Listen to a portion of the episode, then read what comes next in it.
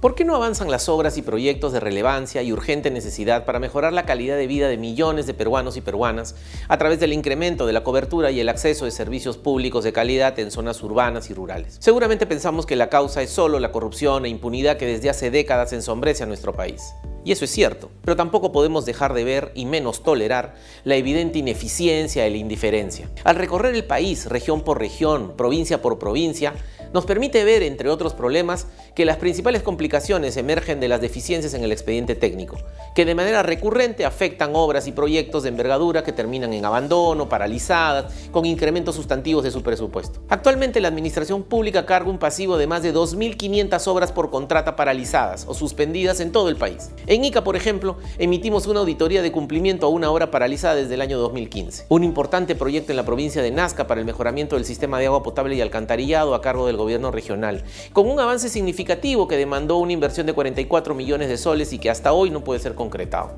Hace un par de meses en Huancavelica constatamos in situ el estado de cinco complejos deportivos, para cuya construcción se destinaron más de 17 millones de soles, pero buena parte de su infraestructura están mal ejecutadas, ya están deterioradas y deben ser demolidas. También el nuevo hospital de Iquito, César Garayar García, clave para el mejoramiento del acceso a los servicios de salud, para el cual el gobierno regional invierte más de 214 millones de soles, pero que sin embargo esta obra que se inició en el año 2017, habiendo pasado por diversas ampliaciones de plazo, hasta hoy sigue inconclusa, pese a la necesidad y el clamor de toda la población loretana. También en Loreto, a cargo de Provías Nacional, está la construcción de la carretera Bellavista, Mazán, Salvador, El Estrecho, con una inversión superior a los 600 millones de soles, cuyo primer tramo comprende la construcción del puente Nanay que a pocos meses de concluirse no cuenta con un presupuesto de iluminación ni protección de descargas atmosféricas. ¿Cuál es la razón?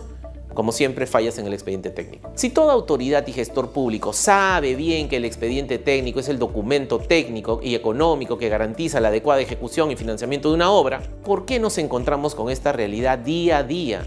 Y no hacemos prácticamente nada para revertirla. El control y fiscalización de la Contraloría expone los hechos y recomienda sanciones administrativas, civiles y penales que deben asumir los responsables de aquello que llamamos inconducta funcional, que al igual que la corrupción, lamentablemente, provoca tremendos perjuicios a la nación. Debemos valorar y exigir mayores controles en las capacidades de las autoridades y los profesionales que impulsan estos proyectos, un mejor análisis de la sustentación y aprobación dada su envergadura. Lamentablemente, pareciera que la obligación constitucional de estar al servicio de la nación ha sido copada por la improvisación y muchas veces por la demostración de la incapacidad de corregir lo que se hizo mal.